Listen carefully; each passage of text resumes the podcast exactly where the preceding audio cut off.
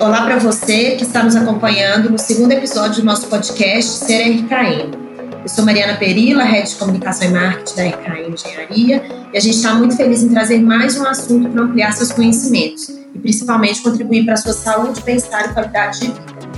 Eu já quero agradecer e apresentar os nossos convidados de hoje, que vão enriquecer esse bate-papo sobre home office, esse movimento que foi urgente né, para muitos segmentos por conta da pandemia do coronavírus e que agora pode se tornar uma realidade definitiva para muitos profissionais. Seja bem-vindo, Cadu Rocha, nosso parceiro aqui na RKM. O Cadu é arquiteto e diretor organizacional da Dávila Arquitetura e Engenharia. Obrigada, Cadu, pela sua disponibilidade de participar com a gente no nosso podcast. E eu sei que você tem muita coisa aí para contar sobre projetos arquitetônicos e novidades do mercado imobiliário a partir dessa nova possibilidade de trabalho em casa. Oi, Mariana. Eu que agradeço o convite, a participação. Realmente, é, esse tema está muito em pauta, né? É um dos temas do momento. Acho muito interessante a iniciativa. Também quero apresentar a nossa outra convidada, Sheila Almeida, que é psicóloga, professora e coordenadora do Centro Universitário Newton Paiva e consultora em gestão de pessoas. A Sheila vai conversar com a gente sobre essa associação do trabalho ao nosso ambiente doméstico do ponto de vista emocional e comportamental. Sheila, muito obrigada e seja bem-vinda. Olá, Mariana, muito obrigada pelo convite. Agradeço a RKM também e, Mariana, uma curiosidade é que antes de 2020 já existiam mais de 3 milhões de pessoas em home office. Então, essa não é uma novidade no Brasil, né? A gente já atua em home office há mais de 10 anos. Mas com o advento aí do Covid-19, as empresas brasileiras em 2020 aderiram em massa, né, a esse estilo de trabalho. Então, atualmente, a gente já tem em torno de 45% das empresas nesse trabalho remoto. Então, precisamos adaptar o nosso espaço é, doméstico para esse tipo de atividade, não é mesmo? Trazendo esses dados, né, Sheila, você compartilha com a gente que o home office, então, não é uma novidade, né? Era algo que já era real para muitas pessoas e, e que, só que agora, né, ele se tornou uma emergência, assim, né, para quem não, não fazia ainda o home office.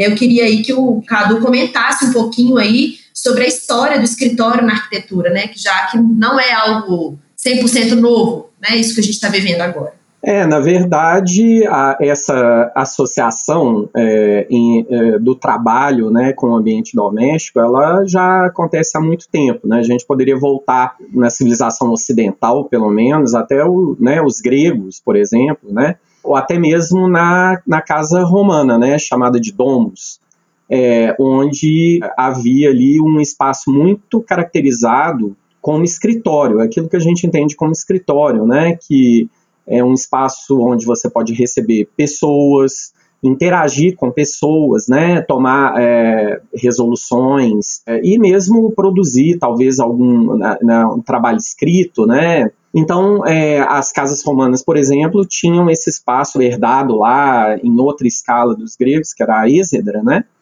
E é, esse espaço, muitas vezes, ele estava, inclusive, às vezes ele estava mais no interior da residência, às vezes até próximo do triclino, que era a área de jantar, né? Vamos dizer assim, de alimentação mas muitas vezes ele estava inclusive muito próximo da rua, até por uma questão prática, né?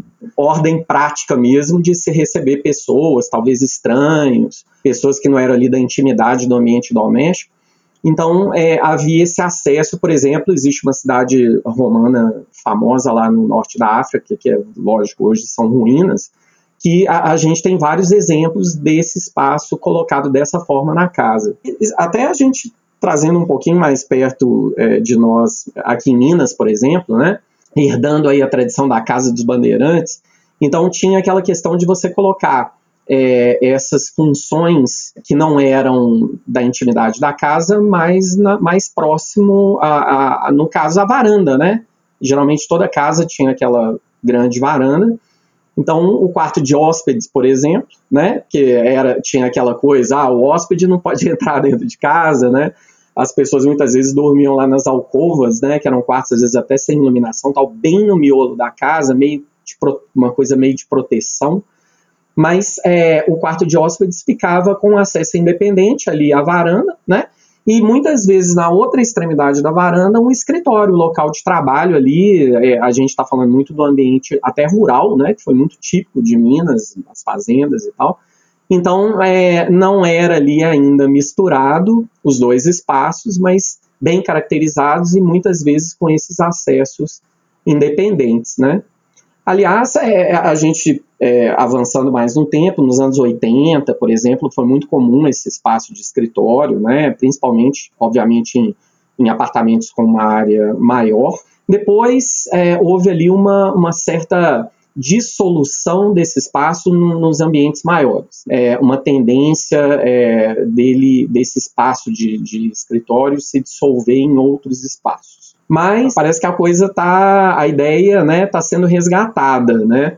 Por sinal, a gente falando dessa, desse posicionamento, né, com a entrada independente, nesse resgate de, da possibilidade de um espaço mais exclusivo para essa atividade de trabalhar em casa, temos até o Sereno, né, que é esse novo empreendimento da RKM, projeto da Dávila, que oferece essa possibilidade de uma entrada independente, um funcionamento praticamente independente mesmo do restante da residência. O Cadu, eu queria que você comentasse também, assim, como que você vê, é, além dessa retomada do home office, mas esse conceito, assim, né, um conceito aberto que veio muito, né, é, muito inspirado aí nesses programas americanos, né, desses espaços integrados, e como que isso fica agora, né, com o surgimento da pandemia, a gente passando a ter que é, conciliar o espaço doméstico com o espaço profissional dentro de casa, enfim, como que você vê isso? Pois é, teve, teve não, na verdade existe ainda essa tendência, né, de integração dos espaços,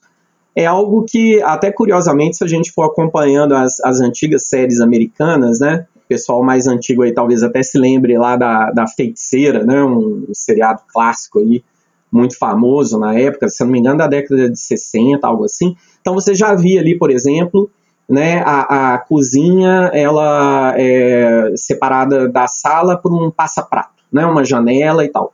Isso aí a gente vai acompanhando no, no, nos filmes, etc., foi evoluindo até a integração completa, por exemplo, da cozinha com a sala né? Que, que seja a sala de jantar, a copa, algo do tipo. É, e aí essa tendência foi crescendo. Cada vez vamos integrar mais, veio, veio, veio aquela moda dos lofts, né? Até por uma apropriação de espaços mais antigos, às vezes industriais, edifícios é, é, reciclados. Por exemplo, em Nova York, né? A gente tem muito essa imagem típica do, do loft lá em Nova York. Então, essa questão da integração do espaço, um estilo de vida mais dinâmico, e tal, meio que promoveu a extirpação das divisões, né? Então, é, a gente entra num apartamento mais antigo, é tudo muito divididinho, a gente tem ali muito bem caracterizado, ó, isso aqui é o espaço de estar, isso aqui é o espaço, o local de dormir, isso aqui é o local de comer, cozinhar e por aí vai, né? E, e depois essa tendência dissolveu essas divisões e de uma forma até muito bacana, assim, porque ninguém queria se sentir muito isolado. Cadu, então como que fica essa, é, essa questão do antes dos espaços integrados, que eram tão valorizados, com agora essa necessidade também de ter um, um local privativo dentro de casa? Como que fica conciliar isso? Pois é, a gente vem acompanhando aí na mídia, né, nos programas de TV e tal, a evolução dessa da, da questão do espaço, da divisão e da integração desde os seriados mais antigos, né? É, a gente foi vendo ali a, é, algumas paredes sumindo, tipo da cozinha para a sala, sala de jantar pelo menos, depois a sala de jantar se integrando com a de estar e por aí vai, né? Mais recentemente, inclusive, é, aliás, passa hoje na TV, o programa, tipo, tem lá os irmãos que fazem reformas e eles entram numa casa antiga, a primeira coisa que eles fazem é, é derrubar todas as paredes, né? Integram todos os espaços, com, obviamente, um propósito muito interessante, que é de tornar os espaços mais amplos e, e né, com uma fluidez visual, ventilação talvez melhor também. E é claro que existem vários benefícios, né?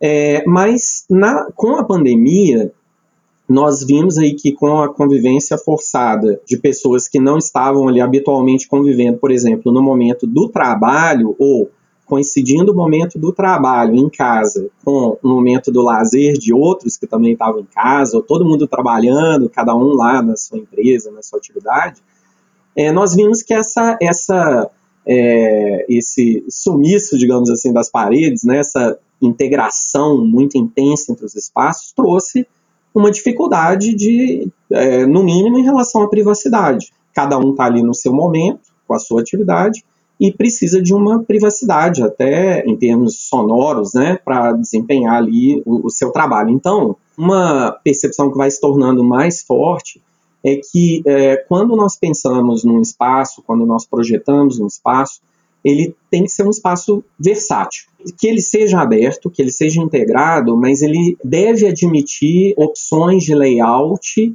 né, que se adaptem a mudanças no tempo, né? É, como foi é, é, essa questão mais imediata que a gente comentou aí da pandemia.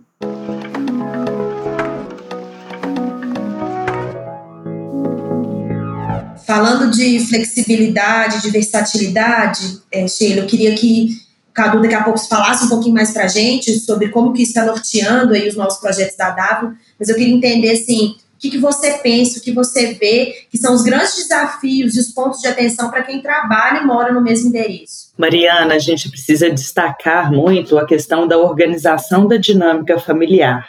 Entender que nesse espaço doméstico, além dessa privacidade né, que a gente precisa preservar, tem que ter um acordo aí entre os membros dessa família. Afinal de contas, são várias pessoas compartilhando o mesmo espaço e a gente precisa criar códigos aí de conduta entre os membros dessa família para dividir esses espaços, para ter uma gestão do tempo, para ter uma produtividade profissional em home office, para atender também as necessidades da família, porque nesse espaço tem pai, mãe, filhos, que têm também as necessidades do trabalho de cada um. Então, é muito importante, durante esse expediente do trabalho né, em home office, que as pessoas possam ter na dinâmica familiar aí acordos onde prevalecem essa privacidade e organização do tempo. Sheila, você falou muito da organização dentro do lar, né? Mas e as empresas? Assim, né? O filho aparece às vezes ali na reunião, o pai está lá numa reunião virtual, o filho aparece ali atrás. Como que fica também essa percepção para as empresas, você entende também que há uma necessidade das organizações é, estarem mais preparadas para o trabalho entrar dentro da casa das pessoas? Sim, a gente costuma falar o seguinte, que a empresa ela é responsável pela ambiência organizacional. Então, quando você vai trabalhar, tem toda ali uma série de recursos que você precisa ter para exercer bem o seu trabalho desde a ventilação, o espaço físico, material, mas também esse espaço psicológico, onde você precisa se concentrar na atividade que você exerce. Então, por exemplo, quando você está em home office e precisa se concentrar em uma reunião, em uma atividade, você precisa trazer isso para a sua dinâmica familiar, onde as pessoas precisam saber que você está em horário de trabalho, que não pode ser interrompido. Porque a gente fala aí do advento da ergonomia cognitiva, né, que é a capacidade do... Eu ia te perguntar exatamente isso, assim, né, que, qual que é a diferença dessas ergonomias, né, Sheila? É, quando a gente pensa no trabalho, né, a gente pensa na ergonomia física, que é a adaptação do corpo ao equipamento de trabalho, então a gente tem que pensar na iluminação, na ventilação, altura da cadeira, do computador, para que a gente tenha esse conforto físico. Mas hoje em dia a gente fala muito da ergonomia cognitiva, que é o conforto mental e emocional é oriundo do trabalho. Então, para que eu seja bem produtiva no meu trabalho, exige de mim memória, concentração, raciocínio, atenção. Então, para eu ter esse foco no trabalho, para eu ter essa concentração, eu preciso desse espaço psicológico, que é o espaço onde eu vou me concentrar e produzir a minha atividade laboral.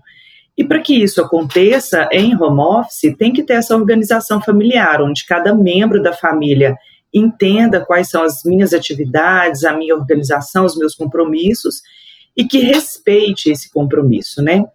Para uma outra questão que fica é, em home office é que a gente fica dedicado muito tempo na frente da tela do computador, muito tempo sentado, interage pouco com outras pessoas, né? Porque no ambiente de trabalho a gente convive com muitas pessoas, se relaciona, conversa, então a gente tem intervalos mentais da nossa atividade laboral, digamos assim. E às vezes em home office a gente não tem isso, a gente fica tão concentrado por um tempo muito longo. E a gente precisa ter esses intervalos mentais. Quando a gente ensina, por exemplo, um aluno a estudar, a gente ensina que ele precisa fazer a cada 50 minutos intervalos de 10 minutos para esse descanso mental. E em home office não é diferente. Então, você se concentra ali durante 50 minutos, uma hora. É saudável que você faça um intervalo, levante, saia do seu posto de trabalho, é, principalmente para ergonomia física, né, que você consiga levantar, movimentar seu corpo, alongar, mas também para tomar uma água, ir ao banheiro, tomar um café. Isso tudo vai contribuir para a sua ergonomia cognitiva, para aquele espaço de descanso mental. Então, é, é muito importante a gente pensar nessas condições de trabalho em home office, porque normalmente a empresa cuida desses atributos quando está no local de trabalho. A área de segurança do trabalho, de saúde ocupacional, costuma cuidar dessa satisfação no trabalho, desse conforto, dessa saúde. Já em home office, às vezes a gente pode ficar um pouco displicente com isso e acabar comprometendo a nossa produtividade, a nossa saúde mental. Ô Sheila, muito interessante essas suas colocações. Eu estava pensando aqui também em relação a, enfim, essas novas gerações, né? Pelo incrível que pareça, tem uma, até uma dificuldade né, com essa questão do virtual, pelo incrível que pareça. E tem aquela, aquela questão da interação humana mesmo, né?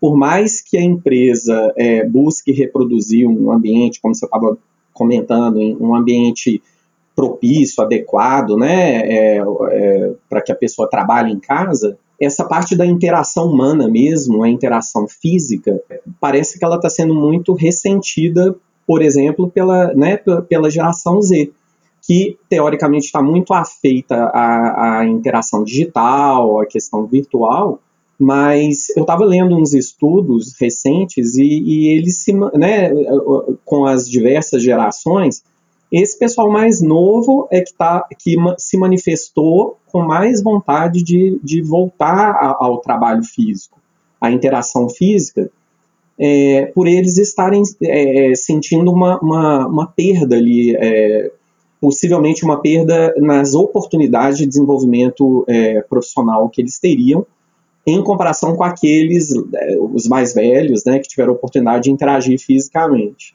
É sim, Cadu. Esse contexto é real, porque apesar de 78% das pessoas gostarem do trabalho em home office, porque aumenta a produtividade, você ganha tempo, né? Apesar disso, a gente está vivendo um momento ímpar de pandemia, onde a gente está vivendo esse isolamento social. Então, a gente tem um viés aí desse home office. Então, o home office ele é muito bom para otimizar tempo e produtividade, mas também a gente vive essa carência do contato social.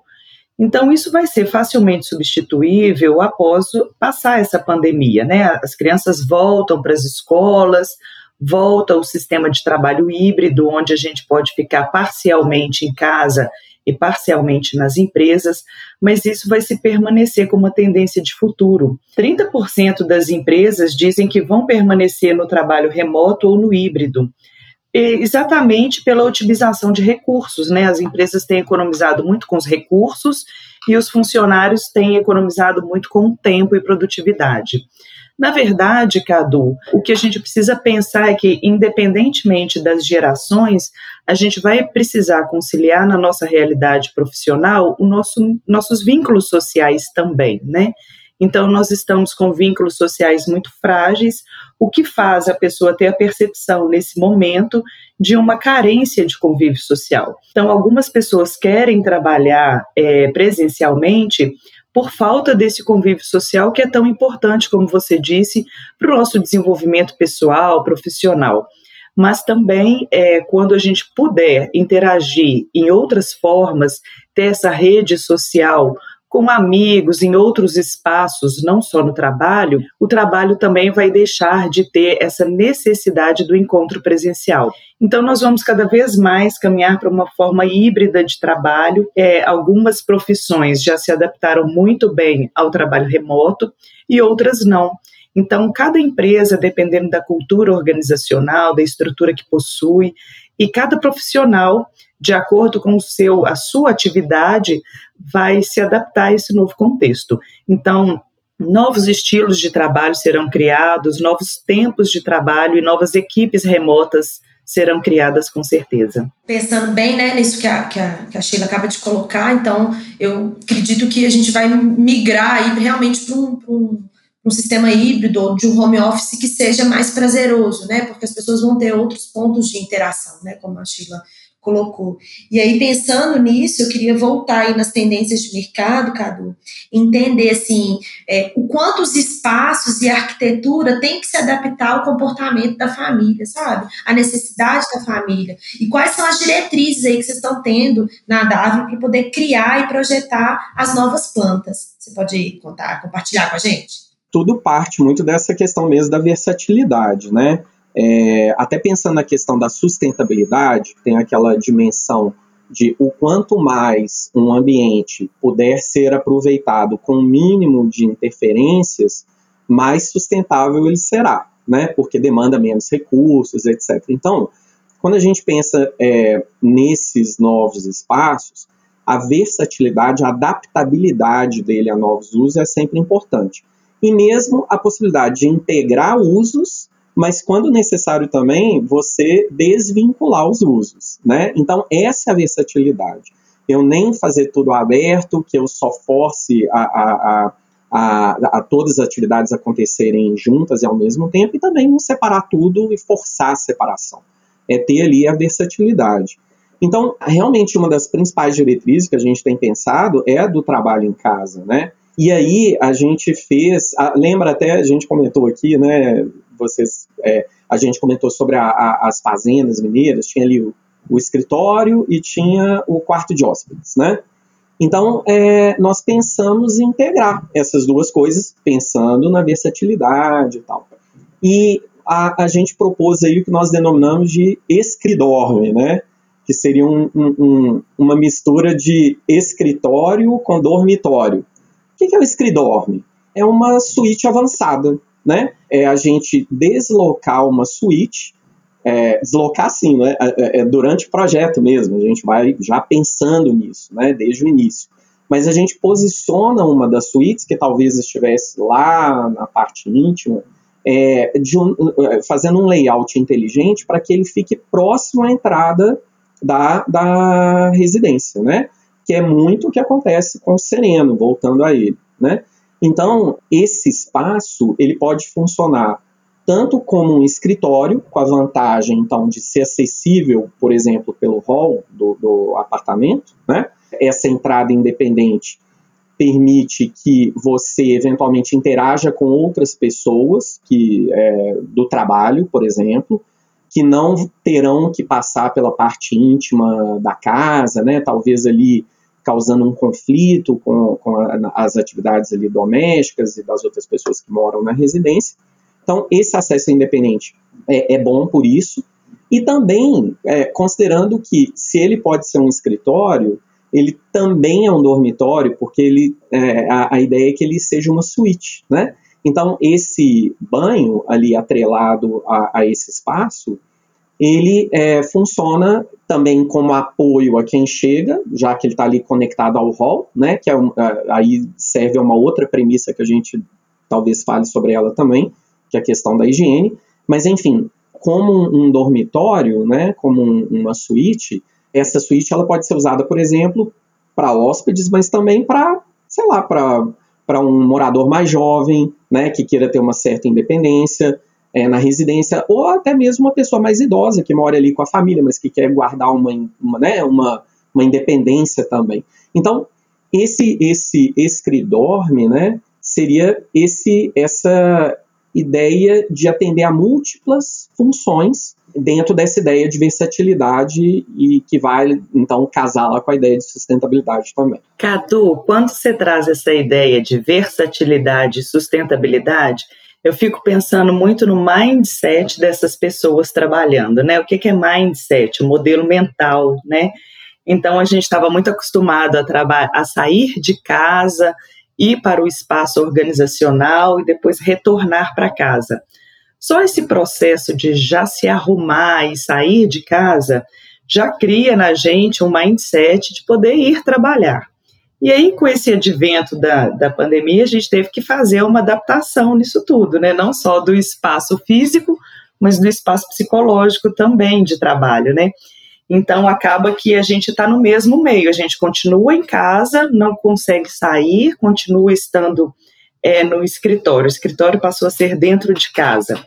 E aí uma das dicas, né, que eu dou muito importante assim, é você tentar reproduzir esse espaço do trabalho nesse escritório. Então, seja com a decoração desse escritório, seja até criando assim os seus recursos de trabalho, seus livros, seu computador, tentar reproduzir ao máximo o que você tinha na empresa para que você tenha essa concentração, esse foco, essa produtividade. Mas aí a versatilidade recai sobre o profissional, né? Então, ele teve que ser versátil, se adaptar a esse novo espaço e conciliar isso com as outras pessoas na vida doméstica passa a ser um grande desafio. Então, uma grande sugestão que eu dou é realmente a gente tentar separar o espaço de trabalho da, da convivência doméstica enquanto estiver trabalhando, né? Então, por isso que às vezes fechar esse escritório e não ter ele tão integrado nesse momento consegue preservar cada um nos seus, na sua produtividade doméstica, não é verdade? É, eu não sei nem se a palavra correta seria essa, Sheila, você sabe mais do que eu, mas seria questão de um ritual mesmo, né? Você Exato. cumprir aquele rito que é, te, te coloca naquela atividade, né? Você... Exato. Se antes você acordava em determinado horário, tomava banho, fazia a barba, tomava café da manhã e saía, continue cumprindo esses mesmos horários, né? Tem pessoas que precisam desse mindset, precisam desse ritual, precisam dessa segurança. Outras pessoas não, já são mais flexíveis, gostam de ter horário flexível de trabalho. Então, cada um precisa se perceber na sua necessidade, como funciona melhor, né? Então, tem pessoas que realmente precisam desses rituais e de segui-los outras são mais flexíveis. Então, cada um vai interagir nesse espaço de uma forma diferente. É isso aí. Da nossa parte, em relação ao espaço, a gente tem o desafio de, ao criá-los, favorecermos esses rituais, né? Ou a possibilidade desses rituais. Eu estou pensando aqui, inclusive, na nossa segunda diretriz, Mariana, inclusive, uhum. que é a higiene e limpeza, ah, né? Sim. Que acho que todo mundo está ligado é, nisso é. hoje, né? É, na verdade, é, vários povos já, já têm né, hábitos semelhantes, os orientais, e, e mesmo eu conheço pessoas da, aqui em Minas, sinceramente nem tanto, mas pessoas de outros estados, é, que já cumpriam um pouquinho esse ritual, né? Tipo, tira o sapato quando vai entrar em casa, etc, etc. Então, a, a, conectando aí, Sheila, na questão do ritual, a gente pensou nessa premissa de higiene e limpeza que é, assim, é demandada pela pandemia ou ressaltada pela pandemia, mas com certeza deveria ser mantida, né? Verdade. Porque nós, não é, a gente tem acompanhado aí os relatos de que, inclusive, várias, é, é, várias enfermidades mesmo contagiosas foram reduzidas por as pessoas estarem mais preocupadas com essa questão do, do, do asseio, né? Então, é, nós pensamos num, num, espaço que a gente chamou de multi-hall, que, na verdade, é um vestíbulo. Né? O vestíbulo também, se a gente está falando aqui um pouquinho de história também, volta lá nos romanos, gre gregos e romanos, é, como aquele espaço de transição que é, você chega em casa e que faz, né, Sheila, faz esse ritual. Olha, estou saindo do público, estou adentrando o privado, né? Que é da minha casa. Então, é interessante esse espaço existir dessa forma, configurado dessa forma, porque favorece até você lembrar de que você está cumprindo essa transição, né? Como você bem ressaltou, olha, eu tenho que manter esses atos e tal para que eu entenda que eu estou é, num outro contexto agora. Antes era o contexto doméstico, agora eu estou no contexto de trabalho. Até pensando nessa, nesse espaço de, de bem-estar, que é a sala de bem-estar, tem essa questão, né? Ao mesmo tempo, tem que permitir que as pessoas tenham ali uma certa privacidade quando necessário, mas é, no ambiente doméstico como um todo também não, não, não, vale ficar todo mundo no seu canto, isolado no seu escritório, no seu quarto e não se encontrar. Então é importante ter essa convivência, né? Então, Cadu, é exatamente isso que você está falando, né? O nosso desafio nos tempos atuais é conciliar a privacidade e a sociabilidade nesse espaço doméstico, né? Pais e filhos têm que ter momentos onde eles estarão preservando a sua individualidade para produzir, seja para o trabalho, seja para a escola, mas também nessa organização familiar é, conseguir conciliar esses espaços de convivência. Então, o horário onde estarão todos juntos, podendo compartilhar uma refeição, podendo saber da vida de cada um, e ali poder fazer um momento, então, afetivo porque atualmente estamos carentes desses laços afetivos, sociais, e eu imagino que com o passar dessa pandemia, é, as pessoas vão conseguir catalisar melhor é, essa convivência social em outros espaços, em outros ambientes. Assim, o espaço doméstico vai poder ser mais organizado para quem desejar ficar mais tempo em home office, porque afinal de contas as crianças também vão poder voltar a sair para a escola então, essa dinâmica familiar vai ter que ser repensada num terceiro momento após pandemia. Então, conciliar a vida produtiva, laboral, com esse espaço de socialização familiar é um desafio hoje para todas as famílias, em termos de preservar a privacidade e, ao mesmo tempo, a sociabilidade. Isso é, é interessante também, Sheila, um desafio para nós quando a gente está projetando, né? A gente está projetando ali espaços é, inanimados, né, são paredes e limites, mas é, que favorecerão acontecimentos muito interessantes, como o da socialização, você está comentando aí.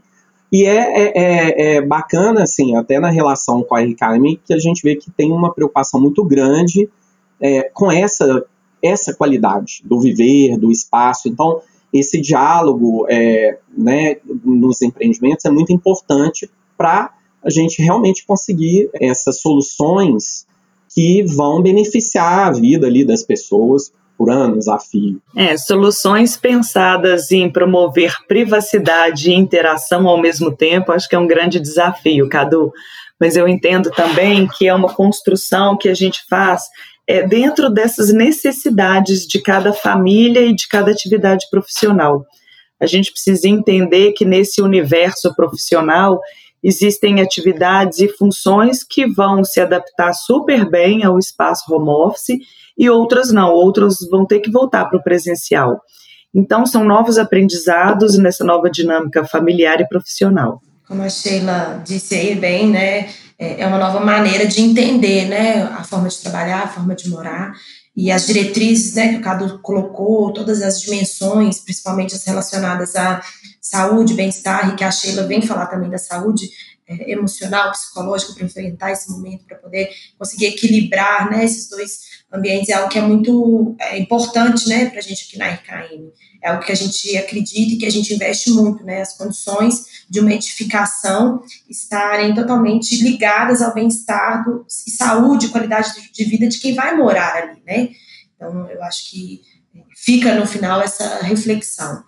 E aqui eu queria já deixar a dica de quem não ouviu o nosso primeiro episódio do podcast CRKM, que acesse agora mesmo. A gente conversou sobre a influência das edificações na saúde das pessoas. A gente falou muito aí de construção saudável e os impactos na vida né, dos, moradores. É, a nossa conversa aqui hoje sobre home office tá muito boa, mas tenho certeza que a gente poderia continuar falando sobre muitos outros vertentes e desdobramentos desse assunto, mas a gente precisa encerrar. E aí, Sheila, Cadu, muito obrigada por esse tempo que vocês passaram aqui com a gente. É, espero que a gente possa ter outros momentos de troca e de bate-papo tão rico como esse. Mari, muito obrigada, obrigada Cadu, obrigada RKM. É, desejo muito sucesso a vocês e que esses novos empreendimentos tragam para a gente esse conforto que a gente merece e precisa. Eu agradeço também a Mari é, e a Sheila né, por esse bate-papo muito interessante e a RKM pela oportunidade. Com certeza a gente vai estar pensando em espaços cada vez mais interessantes e, e bacanas aí para todo mundo. Obrigada, gente, muito obrigada. E antes de me despedir, eu quero convidar você que está nos ouvindo para compartilhar e acompanhar o nosso canal no YouTube, nas nossas redes sociais e blog, onde a gente também está é, tá publicando os conteúdos relacionados à saúde, bem-estar, qualidade de vida e inovação. Muito obrigada e até a próxima.